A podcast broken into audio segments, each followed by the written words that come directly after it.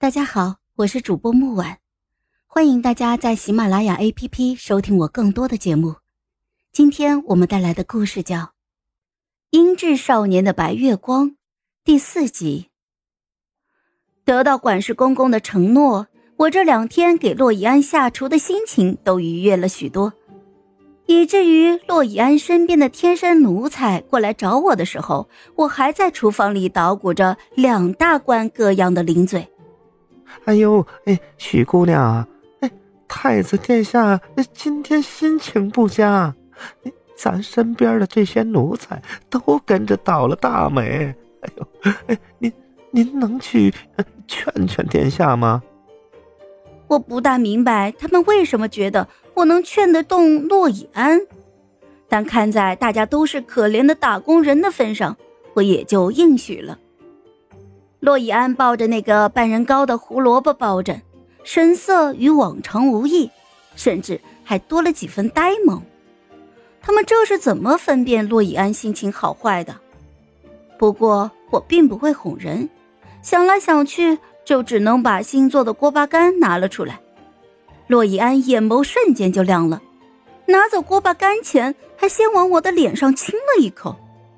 我正在原地想起以前教他想吃零嘴就要亲我一下的话，啊，我这脸颊就烫得厉害。接收到了周围震惊的目光，我头一次产生了后悔。哎呀，早知道。我就不乱教他了。我的眼神羞赧的飘忽不定，视线落在了他凌乱的青丝上。啊，我我帮你梳下头发吧，都乱了。半扎半披的发型，在洛伊安绝美的容貌下，更显得高贵与优雅。旁边的奴才对我投来敬佩的目光。哎呦，殿下的情绪阴晴不定。也素来不喜别人近他身子，头发与衣裳都胡乱搭着，还是许姑娘有法子。怎么感觉他的描述与我的印象完全不一致呢？啊，不过殿下为什么心情不好呀？哈哈，这几天呢，寝宫里出了几只老鼠，每次处理完，殿下都很暴躁，奴才们啊。也都习惯了。我还在怀疑他这句话的意思，就瞧见寝宫里端茶的奴才换了一个人，打扫的宫女也换了，几乎是瞬间，我就回想起关于太子寝宫的传言，后背一阵凉意。进了太子寝宫的奴才与宫女，没有一个能活着出来的。我虽然是一名颜狗，但是实在无法做到。即使冒着生命危险，也要舔颜的地步。于是，在满林宫女出宫的那天，我混入其中，偷偷的离开了皇宫。我拿着在宫里攒下的私房钱，在外面买了一个小屋，又买了一块地。每日的生活便是种种菜、浇浇水，偶尔和邻居大妈聊聊八卦。邻居大妈发愁：“哎呀。”听闻宫里最近不太平呀，咱们小老百姓怕不是要跟着遭殃了。我边嗑着瓜子边惊讶：“嗯，是吗？”我庆幸自己跑得快。第二天，邻居大妈就说：“哎，听闻皇宫丢了镇宫之宝，所有禁军都在找人呢，也不知道什么江洋大盗如此大胆，都偷到宫里去了。”我把瓜子儿分了一半给大妈，好奇心就起来了。哦，丢了什么镇宫之宝啊？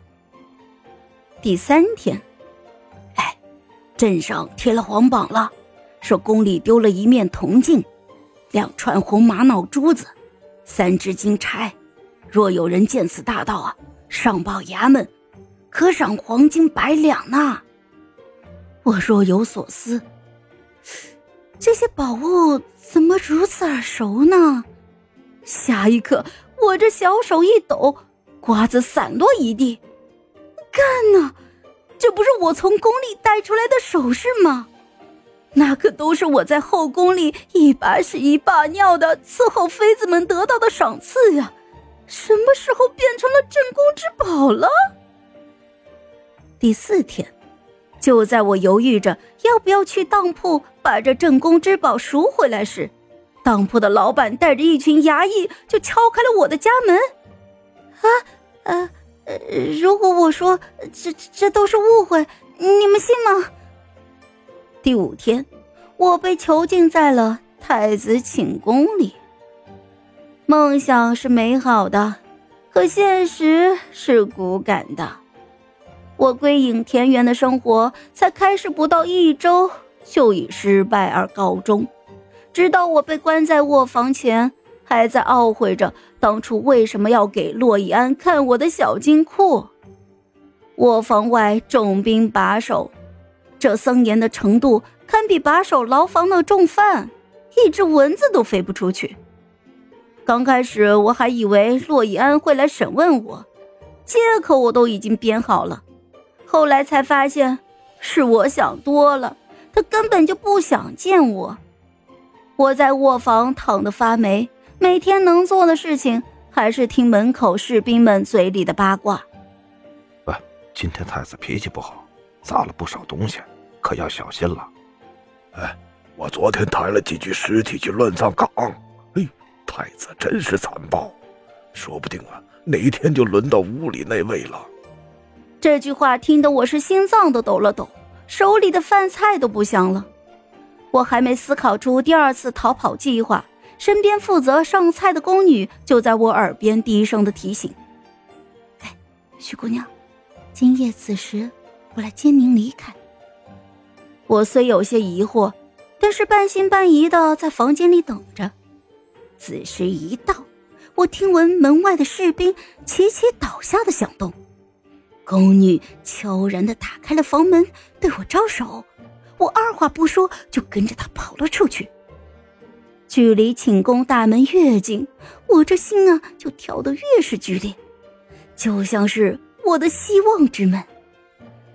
可下一瞬，大门外就跑来一排的士兵，把我们团团包围了。希望之门，砰的一声，关上了。面容英质的洛以安在人群中走了出来，这是我回到皇宫之后与他的第一次见面。他拿过士兵手中的长剑上前，漆黑的眸底竟是压抑不住的怒火，长剑直接贯穿那位宫女的身体，鲜血溅到了我的脸上，仿佛滚烫的岩浆，灼烧着我的皮肤。不安与恐惧在我的心底涌出。这是我从未见过的洛伊安。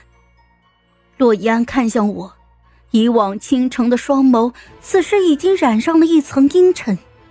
他伸手扣住我的下巴，指尖捏得我发疼。为什么要丢下我？低沉的嗓音中蕴藏着危险的信号。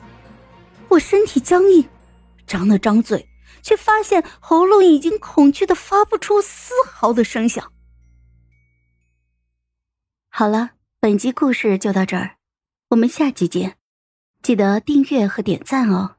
如果你有喜欢的故事，也欢迎在留言区告诉我们。